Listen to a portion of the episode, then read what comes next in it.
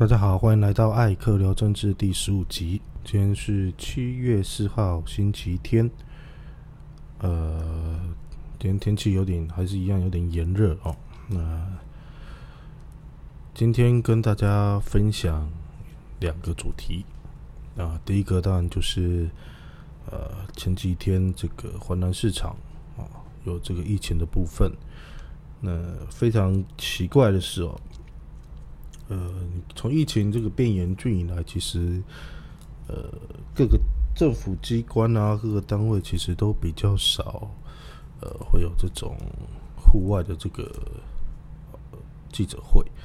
呃，你看像这个这二十九号，六月二十九号，呃，龙潭第二交流道，这可能比较少呃听众有关注哦，就是。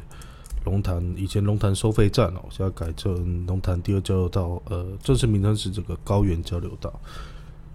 那依照过往的惯例哦，这种重大的交通建设落成启用，那肯定是这个不管中央地方各级民意代表都会争相借由通车典礼啊这种来的。来收割啊邀功的好机会，但也没有举办哦。但是这个政府还是很 不愿意放过这个好机会啦，所以还是办了一个所谓的通车的会刊哦。从这个行政院长啊、桃园市长哦、交通部啊、立委议员一路啊，都到现场去。我这个其实已经算是疫情间非常少见了。那尤其是这种直接是在疫情的爆发点哦，由中央地方从这个指挥中心、市长、农委会、经济部哦，这这些官员全部都在一个地方开记者会。哦，这个华南市场这个记者会其实是比较特别哦。那当然事后也开始传出一些这个各种的揣测啊，就是这个记者会怎么会举办啊？这个有没有什么？阴谋论啊，是不是本来就是故意要做一个场子，让这个林昌卓委员第一洗白，第二可以对柯市柯文哲台北市长呃攻击哦，来作为这种政治上面的这种得利啊，这是阴谋论啊。当然也没有事后，因为整个重点已经被转移了，所以也没有人在。特别去探讨到底这个记者会的成因后果。Anyway，没关系，我们就回到记者会本身哦。这记者会最大的亮点，当然已经都不是确诊啊、防疫措施这些事情了。最大的亮点就是这个很久不见的林昌卓委员被市长自治会会长呛的这件事情。其实说好久不见，其实很讽刺啊，因为。呃，三加十一之后，呃，影响到的最大的这一波疫情，就是从万华开始哦。呃，一路以来哦，包括北农啊，这个华南市场啊，这样一路下来，其实呃，中正万华区一直是这一波疫情相当受人关注的一个一个点。但你会发现，这区的立委林长佐先生哦，确实。很少出现，也很少看他做什么实际的有用的发言，或者是这个争取什么样的福利，或者是防疫的作为。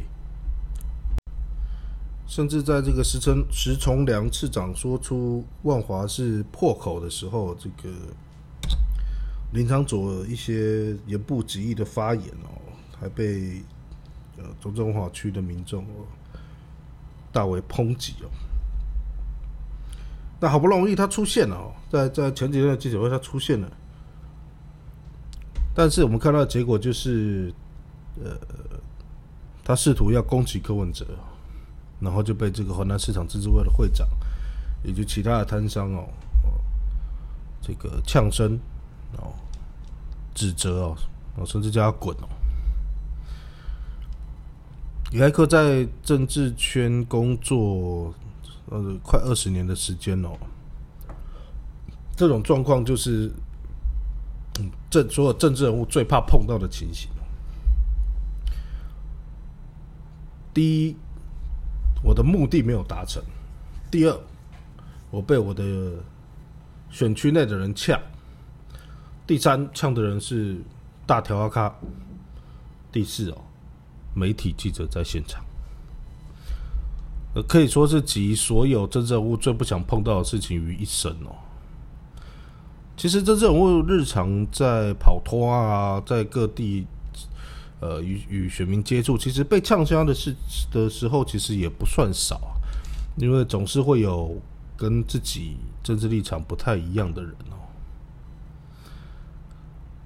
那要怎么去避免这样的情形呢？过去其其实我们在做幕僚工作的时候，我们大概会去先去盘算哦，或者是先去看一下，说，哎，这个地方。到底是什么状况？会不会有可能有这样的情形？那尤其在媒体联访的时候，一定要确认一件事情，就是到底谁会来参加这个联访？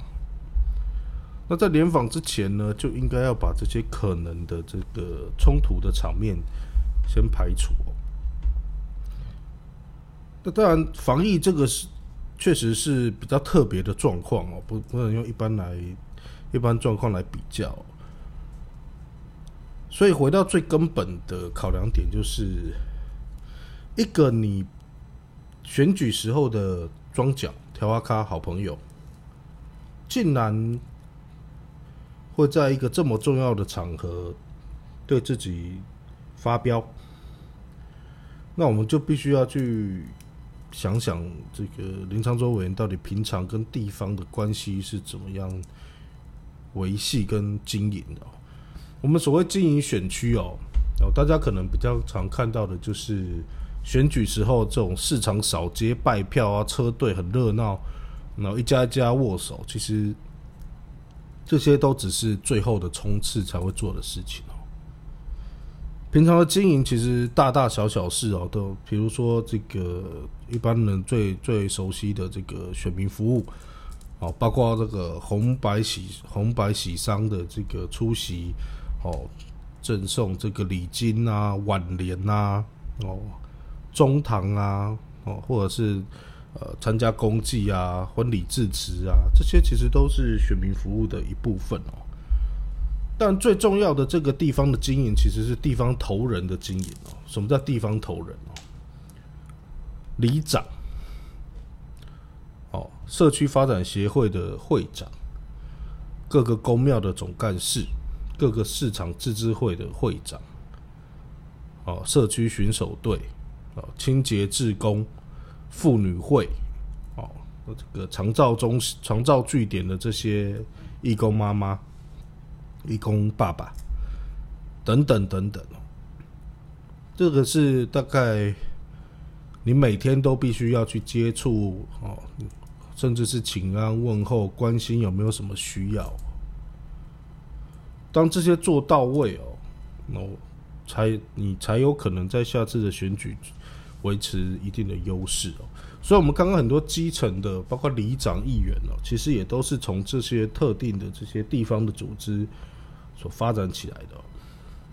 啊，大家可能会觉得，哎，这我你说的这种人际关系，这种地方邻里间的这种社群，这个应该是在非都会区会比较。呃，蓬勃吧，可是其实不然哦。虽然说我们觉得台北市都是高楼大厦，都是社区哦，但是其实每个地方还是会有意见领袖。那这些意见领袖就通常都会呃较为积极的参与这些公共事务。我说哦，以以社区大楼来说，这个包括管委会的委员哦、主委，甚至外聘的社区总干事，因为这些人是最容易跟住户接触的。就算是台北市亦然哦。当然，你说有没有那种比较年轻的住户，比较年轻呢，都老死不跟邻居往来，也有，也有。那可以跟大家报告一个最简单的事情哦。我比以公寓电梯大厦来说好了，大家可能都会去坐电梯嘛。电梯里面，或者是因为，或者是我们说信箱好了。现在的社区或电或大楼的信箱，其实一般人哦，要要发传单没有那么容易，因为它常常都是在社区大社区里面哦。你除非你是邮差哦，什么你要去投这些信箱都不容易哦。那也许大家会觉得，哎，在选举的时候，我就在电梯里面看过特定候选人某特某些特定候选人的的宣传宣传品，或者是我的信箱里面就会有。为什么？为什么问的太好了？那就是透过这些哦，有有能力进入社区的哦，或者是这些哦社区的人员呐，哦这些从事公共事务的这些人帮忙引荐的，请他们，或者是甚至带。比如说，主委带着或社区委员带着进社区拜票，因为通常如果没有人带都进不来。可是如果有人带，这个说是朋友，不要穿着背心，那我挨家挨户拜访，有人带着，其实我们大家人情世故上也不会这么的呃严厉的拒绝这种事情哦。那这个就是在都会区选举非常重要的一环哦。所以很多人不解说：“哎，这个林长佐被骂就没被骂，他不过就是个市场自治会，有什么的？”大家要知道哦，市场自治会是什么概念哦？我们如果以传统市场来说，这个市这个市场自治会，好，大概就是说这边市场所有摊商的一个自治组织啊。不要说自治会长说的，大家都会听啊，可是。他竟然有本事当上或选上这个会长，表示他在这个群体里面，他有他一定的领袖的性格或魅力在里面哦。那环南市场是个什么样的地方？华南市场其实就是禽类的市场啊，禽类肉肉类的市场，所以禽类比较多，就是大概鸡啊、鸡鸭这一这一块的哦。它跟北农北农是蔬果类比较多。都一样哦，都是从全国各地的货来到华南市场集中拍卖之后，分散到各个摊商去的，各个市场去的。我们去想想华南市场的概念，就是一天大概会有来自所有台北市所有或甚至新北市的这些哦零售摊商过来华南市场批货，再再散出去哦。那个。一个传一个，我不是说病毒哦，是这个宣传效果跟人际关系的网其实是非常大的。也就是说，不管你不要说华南市场或北农这一种，你甚至在一个传统小市场的自治会，都已经是地方上非常重要的意见领袖的时候，你就更不用说华南市场这个自治会会长有多重要我们都我们大概都可以记得，其实林长佐给我们的印象。当然都是呃，还算在立法院问政，其实还算是中规中矩哦。但是也常常看到他对于意见不同者的呃，也会不假辞色哦。而且他讲话其实也蛮，有时候也蛮酸的哦。那大家有没有观察到那天记者会的状况？面对这个会长跟摊商代表们哦的这些指责跟呛虾，甚至叫他滚的这些言语的时候，林昌佐一句话都不敢讲。为什么吓到了？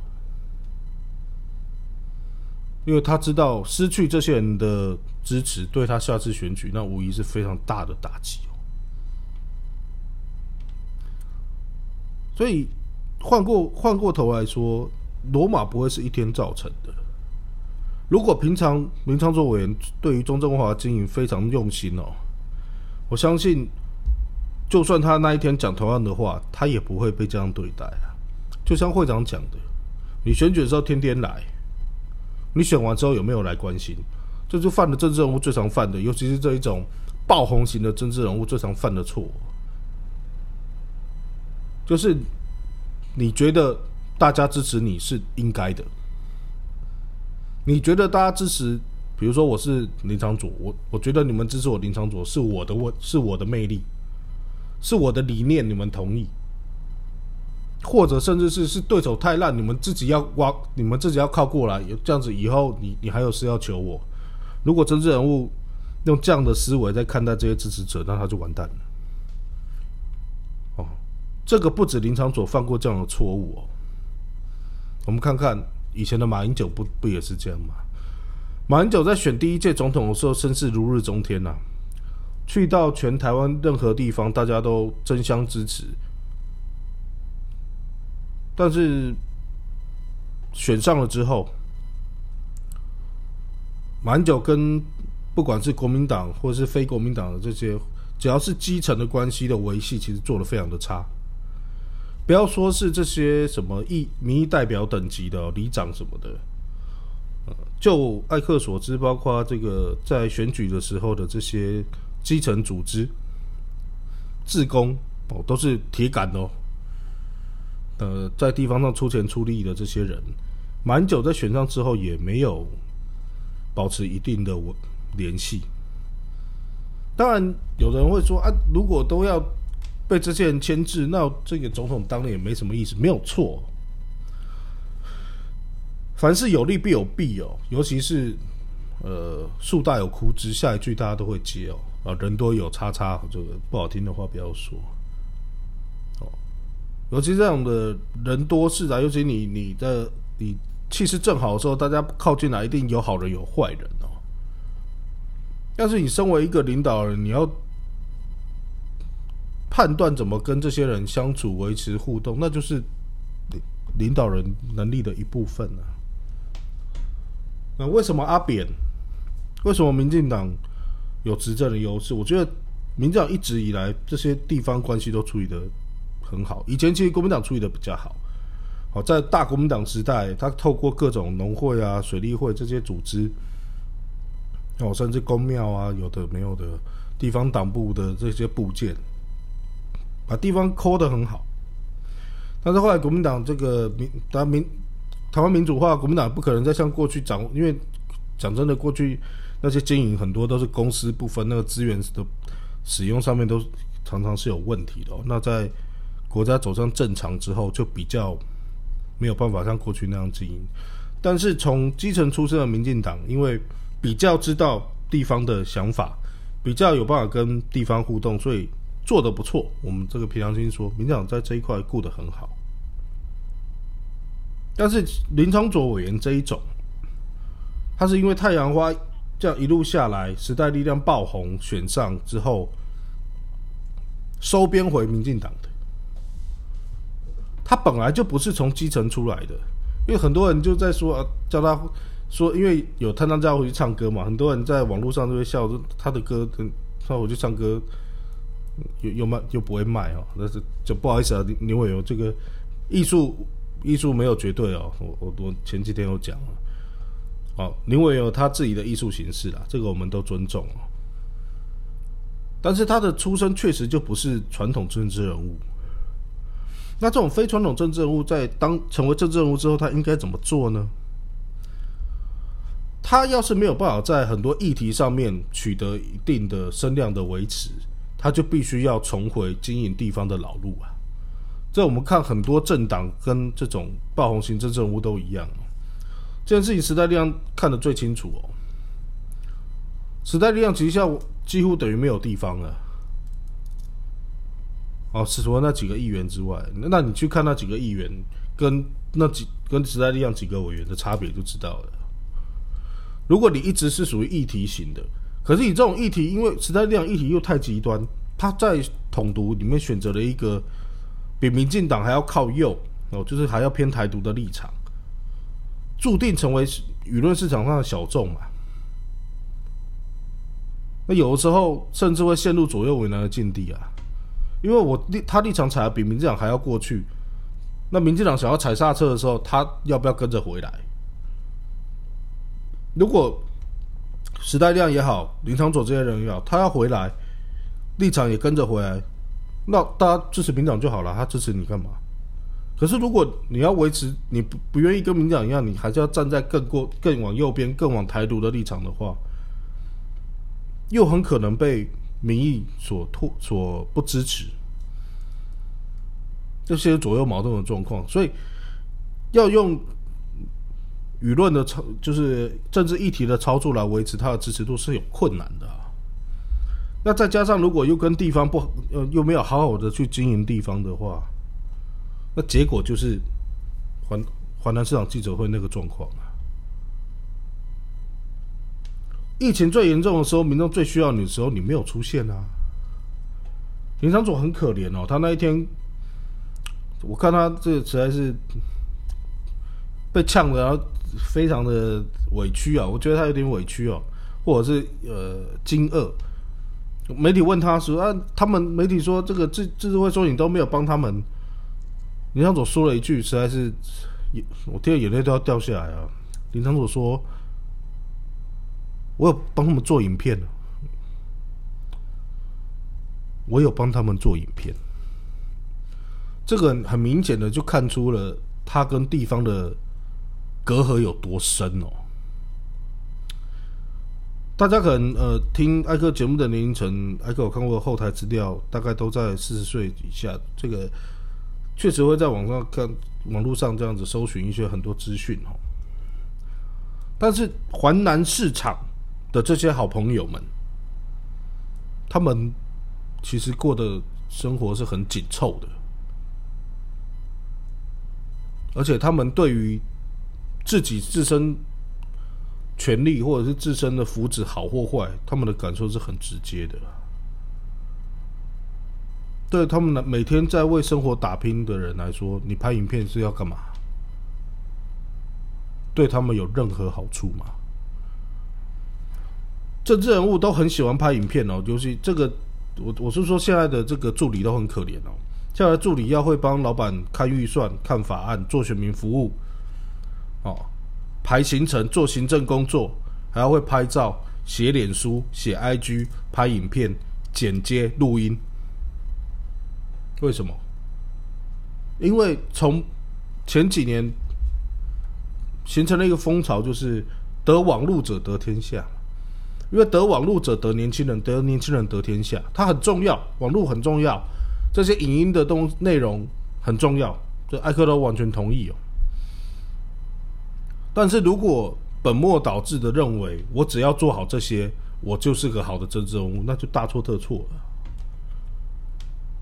很多不在网络上发声的朋友，他根本没空啊。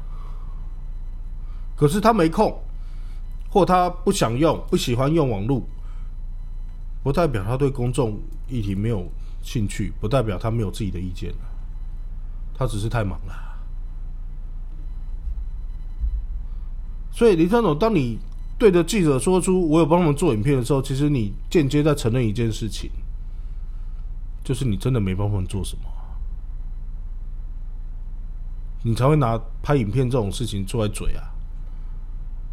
拍影片这种事情，选举的时候做做形象广告可以啊，你日常没有服务，你拍影片有什么用？更不用提这两天还二百五的请他以前的助理。抛一个公文就说：“哎，有啊，你看他有做事。”民众不是笨蛋啊！民众今天不会因为他讨厌你，所以你有做事，他说没做事，他顶多就是不帮你说好话而已啊。地方民众这样敢跳出来指责你，那表示你真的没做事嘛？你那一张公文证明了什么？我讲你那张公文一点效力都没有啊！指挥中心回了吗？你修一张立委的公文有用吗？我们我们以前在做这个，我们讲说收割，或者是讲好听一点，就是跟选民报告我们的政绩的时候，我会抛一张我们发出去的公文，或我们开召开会议的会议记录，然后最重要能证明有做事的是什么？是政府的回回复的东西啊！比如说某个政策政府同意了，或者是某一个案子哦政府做出修正了，照民众的意思做出修正了，这个才算啊。不然我立立法委员或者是民议员就请一个人专门发公文，一天发两百张，然后全部泼脸书，我很会做事，有用吗？所以看到林昌佐这两天的操作，表示他还不知道问题出在哪。他们这样子的政治人物这几年被媒体捧得太好了，媒体几乎是完全接收式的这个报道他们的新闻，哦，甚至吹捧他们。网络上当然因为年轻人比较喜欢他们，所以也获得了很很不错的网络上的声量。但是实际上，选民感受是另外一回事，基层民众感受是一回事啊。好，所以结论是什么？政治人物看起来很闲，很好当哦，甚至在节目上出一张嘴哦。但是有办法一直当政治人物，尤其是选举型的政治人物哦，那种连连任三三届、四届、五届的。可能大家都觉得这样的啊，就是没水准啊，或者是老派啊，年纪大啊，但是大家千万要记得，选民没有这么好讨好。现在也不是那种在大部分地方啊，也不是那种我一票花多少钱我就一定会上的时候了，扎扎实实的做好服务。把民众的心声反映出来，帮民众解决事情，那才是最重要的。很多年轻想要从事政治的好朋友们，就是艾克有有有些话想要奉劝大家：网络媒体的曝光跟声量的取得，那个是可以让我们呃进入大家的眼球快一点，可是要进入大家民众的心。你要把你的诚意摆出来啊！我今天不能哦，我在电视上有名了，然后我下去啊，我来了，我来了，然后我也不跟大家握手，或者握手一转身，马上拿，马上拿着卫生纸，那么一直擦，一直擦。民众的眼睛是雪亮的，民众的感受是很直接的。很多真正人物都觉得民众看不出来，可是其实民众对于你有心没心，他一看就知道。他对你的话是真话假话，他一下就知道。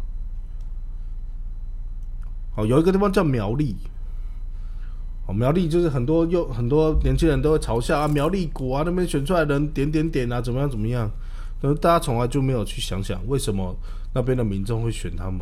是苗栗人比较没水准吗？不是哦，绝对不要这样说。你去问问看。我们真的走到苗栗去问人家，哎，为什么你们会选谁谁谁谁谁谁谁谁？哦，也不是苗栗很多很多地方都是，为什么会选谁？很多民众一定会告诉你他的一个故事。哦，也许是这件事哦，这这这条河之前疏通，谁他帮了我，或者是我我车祸了哦，我得不到政府的补助，他协助了我。那个人与人的情感连接哦，我觉得虽然我们现在是所谓的这个资讯时代哦，可是我觉得政治工作上这还是最重要的。你要知道民众想什么，你要真心的为民众做事啊。民众也许不一定会投票给你，可是我觉得有的时候当政治人物的，或甚至从事政治工作的，你得到他们民众的一个谢谢。我觉得那个其实才是当政做政治工作的这个初心嘛，要的是应该是这个，而不是那张票啊。我就算没上，可是如果我今天走在路上，有人看到我说：“哎，谢谢你那个时候帮了我。”我觉得这就够了。如果你是为了要选票，甚至是为了要利益，你去做这个工作，那就算了吧。哎，做不久。好，今天跟大家分享到这边，谢谢大家，拜拜。